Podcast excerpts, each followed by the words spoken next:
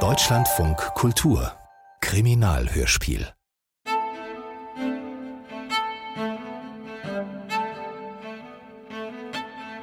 Drei von Dror Mishani aus dem Hebräischen von Markus Lemke. Hörspielbearbeitung und Regie Irene Schuck.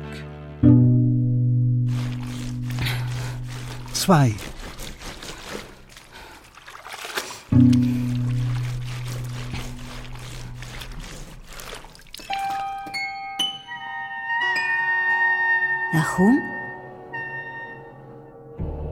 erste Mal hatte Emilia den alten Herrn nur einen Sekundenbruchteil gesehen. Sein leichenblasses Gesicht hatte ihr Angst gemacht. Inzwischen hat sie sich an seinen Totenschädel gewöhnt.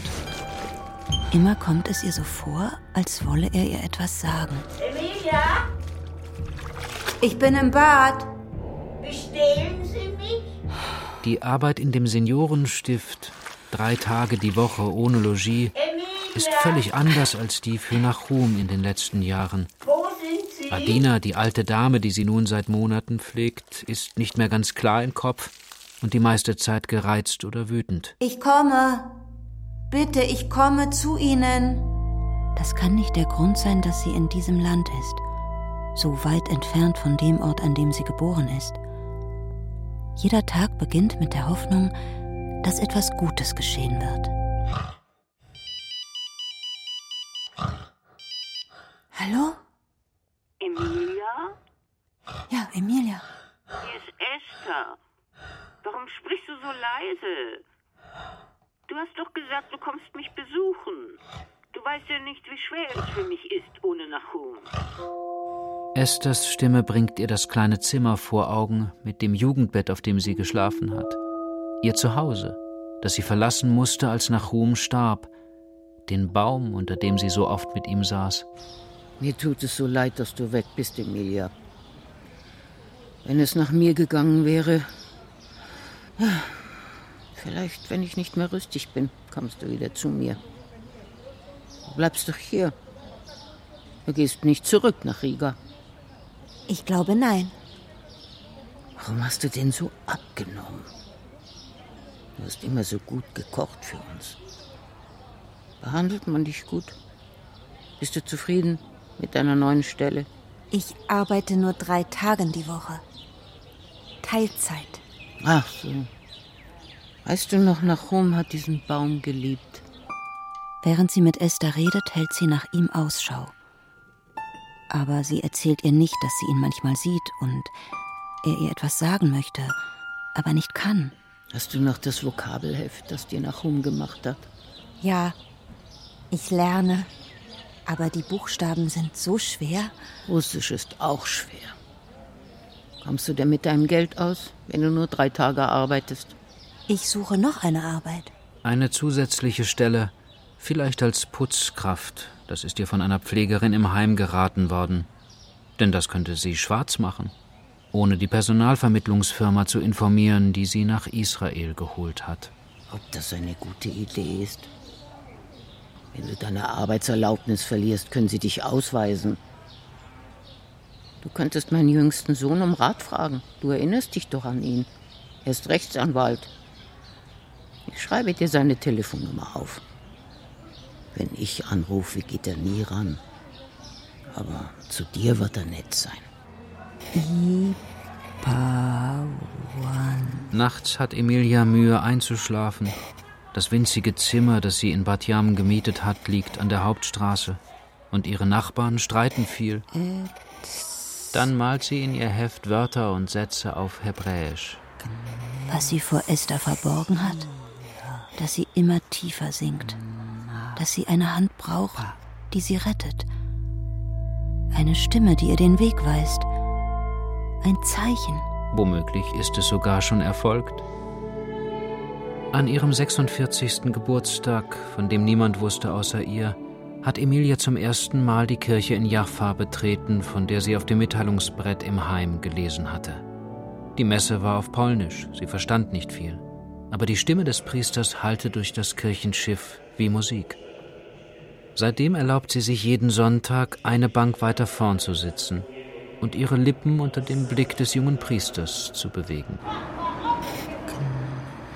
Je mehr Zeit vergeht, desto sicherer ist sie, dass er sie nicht in einer Sprache aus Worten und Buchstaben anleitet, für die es ein Heft gibt, sondern in einer Sprache der Dinge und Ereignisse.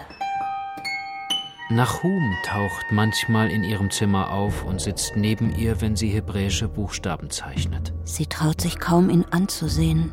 Seine Augen werden immer dunkler. Ich weiß, wie verbunden mein Vater Ihnen gewesen ist. Ich werde tun, was ich kann, um Ihnen zu helfen. Ein erstes Treffen mit Gil. Ende Februar. Sein Büro ist klein, das Mobiliar abgenutzt. Seine weiche Hand erinnert Emilia an Nachums Hände, die sie jeden Morgen und jeden Abend gewaschen hat. Als Rechtsanwalt kann ich Ihnen natürlich nicht raten, ohne Genehmigung zu arbeiten. Aber es wäre das Einfachste. Auch die israelischen Putzkräfte machen es so. Meiner Ansicht nach ist es schwierig bis unmöglich, Ihre Arbeitserlaubnis ändern zu lassen, aber ich werde mich erkundigen und Sie dann anrufen. Was kostet das? Sie müssen mir nichts zahlen, Gott bewahre. Emilia weiß nicht viel über Gil, erinnert sich aber, dass Esther einmal gesagt hat, eine reiche Frau zu heiraten hat ihm auch nicht genützt, um glücklich zu werden. Auf dem Rückweg sieht sie im Bus den jungen Priester aus Jaffa, der die Messe auf Polnisch hält. Über der Schulter trägt er einen Rucksack wie ein Student. Seine Anwesenheit hier wirkt sonderbar. Als sei er nur ihretwegen da. Ich will das nicht. Sie stiehlt mir meine Sachen. Ignorieren Sie sie einfach. Alle bestehlen mich. Als hätte sie noch etwas übrig gelassen, das man stehlen könnte. Aber Ihr Leben lang hat sie das Geld zum Fenster hinausgeworfen und jetzt darf ich für sie aufkommen. du bist nicht meine richtige Tochter. Genügen Ihnen die drei Schubladen? Ich. Sie haben doch nicht viel Sachen, oder? Ich will das nicht. Ich zeige Ihnen nachher, wie man das Sofa auszieht. Da schläft man recht gut. Für Adinas Tochter sind es gute Nachrichten. Die Sozialhilfe hat eine Vollzeitpflegerin genehmigt, weshalb Emilia zum 1. März in das Seniorenstift umziehen kann. Auf dem Nachhauseweg geht Emilia noch einmal in das große Haushaltswarengeschäft, das sie an ihre erste Arbeitsstelle erinnert. Obwohl sie das Geld für Lebensmittel bräuchte und es jetzt ohnehin sinnlos ist, kauft sie zwei Untersetzer für Gläser und ein Obstkörbchen. Am Abend macht sie sich ein Glas sehr süßen Tee und schneidet sich einen Apfel in Spalten wie ihre Mutter früher. Ohnehin hätte sie nicht mehr lange hier bleiben können. Ihr Geld reicht nicht für die Miete. Und doch bedeutet der Umzug ins Seniorenheim, dass sie immer tiefer sinkt. Woher kommen Sie? Leben Sie schon lange in Israel? Der junge Priester merkt, dass es ihr schwerfällt, den Anfang zu machen, obwohl sie ihn um das Gespräch gebeten hat. Er ist so jung. Jünger als ihr Sohn heute wäre, hätte sie ihn nicht wegmachen lassen. Ich bin auch noch nicht lange in Israel. Ich heiße Tadeusz und komme aus Polen. Aber die letzten Jahre habe ich in England gelebt und gearbeitet. Haben Sie darum gebeten, hierher zu kommen? Wir bitten nicht. Normalerweise. Wir werden geschickt. Und plötzlich kann Emilia reden.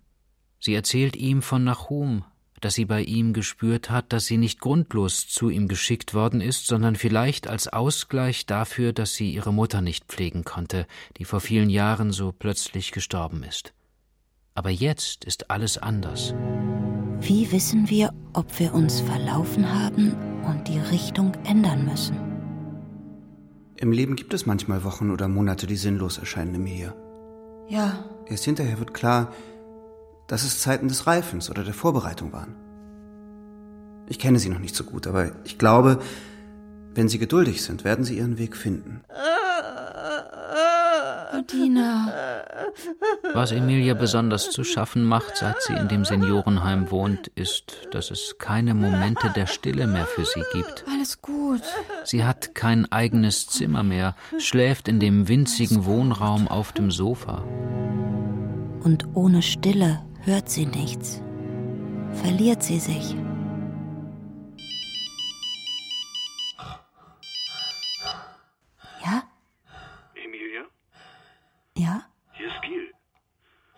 Leid, dass ich mich erst heute melde. Leider habe ich noch immer nichts erreicht. Im ersten Augenblick weiß sie gar nicht, wovon er spricht. Sie sagt ihm nicht, dass sie die erweiterte Arbeitserlaubnis gar nicht mehr braucht, weil sie inzwischen Vollzeit arbeitet. Sie möchte ihn nicht enttäuschen. Sie brauchen sicher Ihre Unterlagen wieder. Sie wohnen doch in Bad Yam. Ich könnte in einer halben Stunde vorbeikommen. Kommen Sie doch kurz auf die Straße, dann brauche ich keinen Parkplatz zu suchen. Auch jetzt sagt sie ihm nicht die Wahrheit, sondern hetzt aus dem Seniorenheim, um rechtzeitig bei ihrer ehemaligen Wohnung zu sein. Danke, dass Sie sich die Zeit nehmen. Ich wollte nicht auf der Straße mit Ihnen darüber reden. Emilia, meine Frau und ich lassen uns scheiden. Es ist schon lange geplant, wir haben es nur aufgeschoben wegen dem Tod meines Vaters. Und meiner Mutter geht es immer schlechter. Sie hatte eine Lungenentzündung. Oh, Haben Sie vielleicht mal mit ihr gesprochen in letzter Zeit? Leider nein. Ich habe eine Wohnung für mich gemietet. Kennen Sie vielleicht jemanden, der dort gründlich putzen könnte? Ich kann das machen. Wirklich? Das habe ich aber nicht im Sinn gehabt, Emilia. Ich kann das gerne für Sie machen. Es wäre nur nicht gut, wenn Sie es meiner Mutter erzählen. Meine Frau und ich wollen ihr nicht noch mehr Kummer bereiten. Meine Mutter lässt Sie grüßen. Ich habe ihr erzählt, dass wir uns zufällig begegnet sind. Sie vermisst Sie, Emilia. Der erste Besuch in Gils Wohnung. An einem Sonntag Ende März. Die Enttäuschung, dass er sie nicht gebeten hat, Esther zu pflegen, nagt noch immer an ihr. Aber seine Freundlichkeit tut ihr gut. Die Nähe zu ihm bringt ihr Nachum zurück. Das ist es. Es wirkt noch nicht so, aber es kann ein Zuhause werden. Was meinen Sie, Emilia? Sie liebt die Wohnung vom ersten Augenblick an, weiß sofort, sie hat das Richtige getan. Ich habe noch keine Zeit gehabt, alle Möbel vom Vormieter zu entsorgen. Hier werden meine Töchter schlafen. Die beiden schmalen Räume erinnern sie an ihr Zimmer bei Esther und Nachum. Und auch an ihr eigenes Jugendzimmer in Riga. Da sind die Putzmittel. Kommen Sie damit klar, Emilia? Sobald Sie fertig sind, rufen Sie mich an, ja? Endlich ist sie allein nach so langer Zeit. In die Zimmer der Mädchen investiert sie die meiste Zeit, als wären es ihre eigenen. Der große Wohnzimmerschrank riecht nach Mottenkugeln, wie zu Hause bei ihren Eltern. Im Fach ganz oben findet sie eine Tüte mit Zeitungsausschnitten. Auf allen das Foto derselben Frau, Emilia? in ihrem Alter oder etwas jünger. Wo sind Sie? Wie haben Sie das hingekriegt? Der Fußboden glänzt ja richtig. Was ist das? Äh, das? Alte Zeitungen. Vielleicht vom Vormieter. Sie waren im Schrank. Ach so, ja, äh, die werfe ich weg. Hoffentlich bereuen Sie nicht, dass Sie Ihren freien Tag bei mir verbracht haben. Ich gebe Ihnen 50 Scheckel die Stunde, das ist doch genug.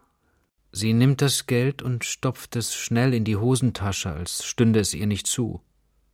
Als sie am Abend die Messe des jungen polnischen Priesters besucht, legt sie die Scheine in den Kollektenkorb. Wie war Ihre Woche, Emilia? Hat sich die Situation im Seniorenheim etwas gebessert? Ich glaube, es wird besser. Alles. Vielleicht ist die Zeit des Wartens und Suchens bald vorbei. Das sagt sie Tadeusz nicht, aber sie fühlt es. Und sie hört die Sprache der Dinge. Wenn sie das nächste Mal in Giels Wohnung geht, wird sie den Obstkorb und die bestickte Decke aus dem Haushaltswarengeschäft mitnehmen. Emilia, ich würde Ihnen gerne das Geld für diese schönen Sachen geben. Ich brauche sie nicht mehr. Ich werde vielleicht in das Seniorenheim ziehen. Adina bekommt Vollzeitpflege. Aber wollen Sie das denn? Bitte, Emilia, sagen Sie mir, wenn ich Sie irgendwie unterstützen kann. Ja, das mache ich. Übrigens sind die Scheidungspapiere jetzt unterschrieben. Giel bleibt jetzt manchmal in der Wohnung, während sie putzt. Ich werde meiner Frau monatlich eine große Summe zahlen. Er erzählt ihr von seiner Scheidung und wie gut es ihm tut, endlich von seiner Frau getrennt zu sein. Nur langsam füllt sich die Wohnung mit Leben. In den Schränken liegen nur wenige Sachen von ihm. Ich hole jetzt unser Mittagessen. Ich habe schon Hunger. Möchten Sie wieder Kartoffeln mit Erbsen? Im Seniorenheim bringt Emilia kaum etwas herunter, aber bei Giel isst sie gern eine Kleinigkeit. Während er den Tisch deckt, tauscht sie ihre Arbeitskleidung gegen saubere Sachen. Neulich hat sie sich sogar eine weiße Bluse gekauft. Auch etwas Wein? Nur ein bisschen. Danke. Sie reden nicht viel. Ich frage mich, ob Sie Heimweh haben. Ich würde mich vielleicht einsam fühlen an Ihrer Stelle. In der Wohnung Ihrer Eltern habe ich mich nie einsam gefühlt. Emilia, ich bin Ihnen wirklich dankbar. Ohne Sie hätte ich kein Zuhause für mich und meine Töchter schaffen können. Ich glaube, nichts geschieht ohne Grund. Ich verstehe, dass mein Vater so an Ihnen hing. Als er das erste Mal ihre Hand nimmt, versucht sie an Nahums Hände zu denken. Emilia, darf ich das? Bei ihrem nächsten Treffen presst sie die Augen fest zu. Es ist in Ordnung. Als er seine weichen Finger über ihren Körper wandern lässt. Ich möchte dir nicht wehtun, Emilia. Sie will, dass er aufhört, weil Nahum jetzt da ist und sie beide aus seinen schwarzen Augenscharten ansieht. Können wir uns treffen? Ich sehne mich nach dir. Gil schickt ihr jetzt auch mitten in der Woche SMS-Nachrichten. Nur wenn Adinas Schlaf tief genug ist, kann sie das Apartment verlassen. Manchmal leiht sie sich dann Ohrringe aus ihrer Schmuckschatulle. Sie treffen sich in einem Café oder bleiben in Gils Wagen auf einem verwaisten Parkplatz am Meer. Es tut mir so gut, mit dir zusammen zu sein, Emilia. Und ich möchte dir auch helfen. Ich möchte, dass du das Gefühl hast, bei mir einen Ort zu haben, der wie ein Zuhause ist. Darf ich dich berühren, Emilia? Ich möchte dir nicht wehtun. Beim Putzen sieht sie sich manchmal in Giels Wohnung aufwachen, als wäre es ihre eigene. Dann schämt sie sich. Denken Sie auch mal an sich, Emilia. Sie haben doch nur einen freien Tag. Aber die Scheidung. Und sein Vater ist doch auch gestorben. Er braucht wieder ein schönes Zuhause. Behandelt Sie dieser Mann wirklich gut?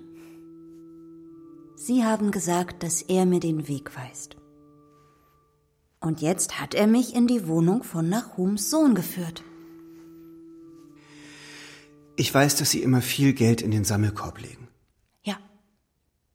Bitte behalten Sie etwas davon für sich. Sie sind also sicher, dass Sie das Apartment abends nicht verlassen? Emilia? Manchmal gehe ich Luft schnappen in den Hof. Aha. Nur wenn Adina tief schläft. Auch Adinas Tochter merkt, dass etwas geschieht. Chava taucht jetzt oft im Heim auf, zu unvorhergesehenen Zeiten.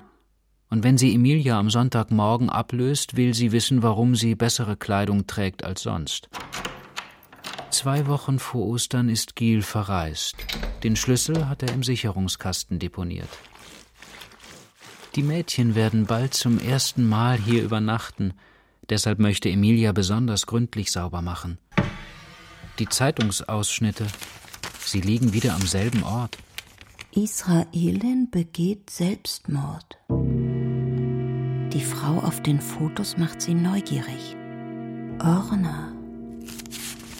Vielleicht kann sie sich ja eine der Zeitungen ausleihen, um mehr über sie zu erfahren.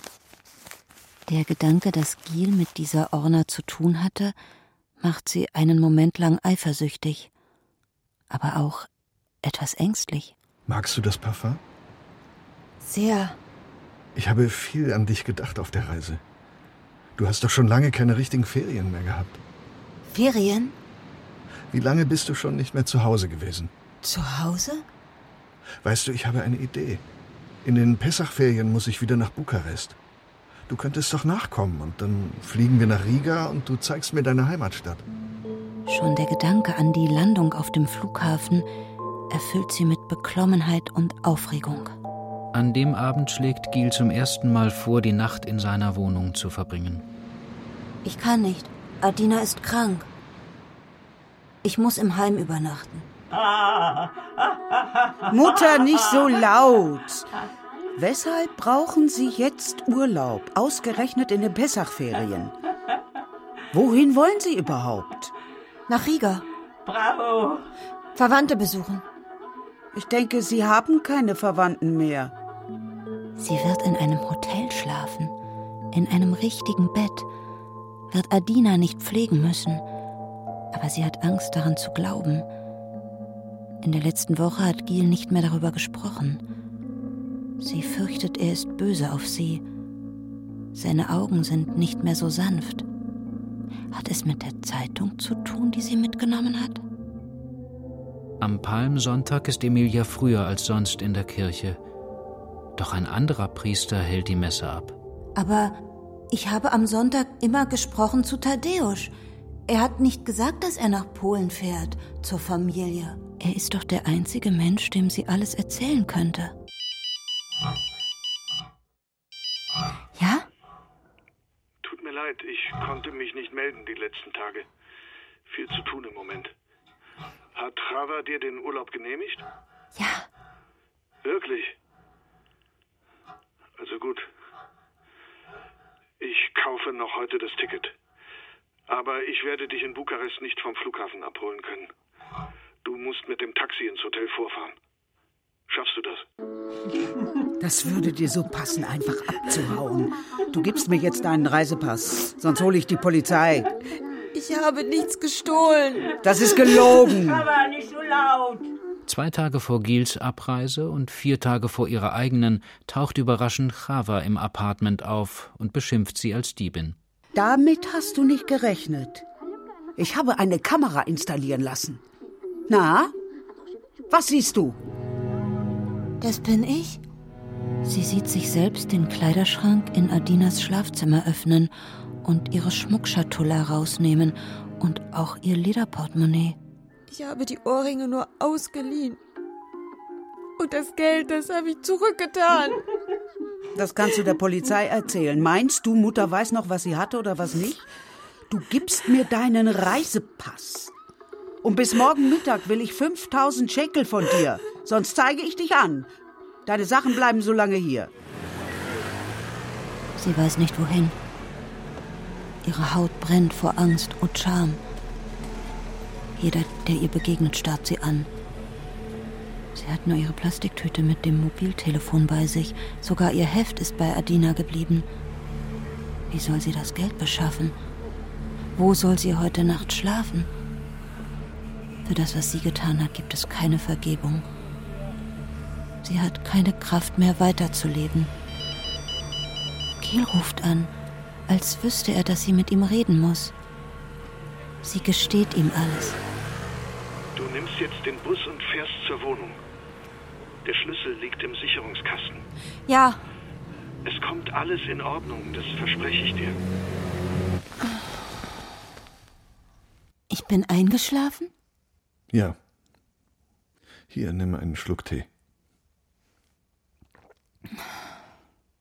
Es tut mir leid, Gil. Unsere Reise. Mach doch nichts. Die holen wir irgendwann nach. Hast du Chava erzählt, mit wem du verreisen willst? Nein. Nein. Ich habe auch nichts gestohlen. Den Schmuck habe ich immer zurückgelegt. Ich glaube dir. Sie hätte deinen Pass nicht behalten dürfen. Ich werde mit ihr sprechen und ihr alles erklären. Was ist mit dem Geld? Hast du was genommen? Nur einige hundert Schekel. Ich weiß nicht warum. Du hast mir immer so viel gegeben. Emilia, du musst jetzt ehrlich zu mir sein. Aber das bin ich doch. Hast du hier aus der Wohnung etwas mitgenommen, was dir nicht gehört? Nein. Nein, ich hab dir doch so viel gebracht. Den Obstkorb, die bestickte Decke und die Untersetzer. Ich hab nie etwas mitgenommen. Gut. Trink deinen Tee aus. Du musst dir keine Sorgen machen. Ich bringe alles in Ordnung. Der Tee schmeckt sonderbar. Viel zu süß. Sie ist ganz benommen von der Müdigkeit und der Wärme, die sie überkommt. Nachum ist jetzt wieder da. Sie hat ihn vorhin schon gesehen, als sie in die Wohnung kam. Sie schließt die Augen. Aus Scham und aus Dankbarkeit. Seit dem Tag, an dem er gestorben ist, hat er sie nicht allein gelassen. Sie hört die Stimme von Giel. Er fragt sie nach Orna, aber sie kann schon nicht mehr antworten. Nie hätte sie gedacht, dass es so schön sein kann, einzuschlafen.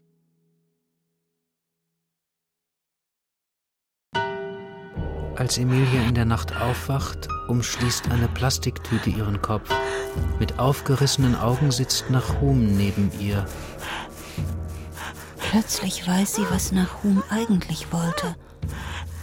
Er wollte sie nicht hierher führen. Er wollte sie die ganze Zeit bloß warnen vor Giel. Nur ihr Körper hat immer panischere Angst. Innerlich wird sie immer ruhiger. Innerlich schließt sie die Augen.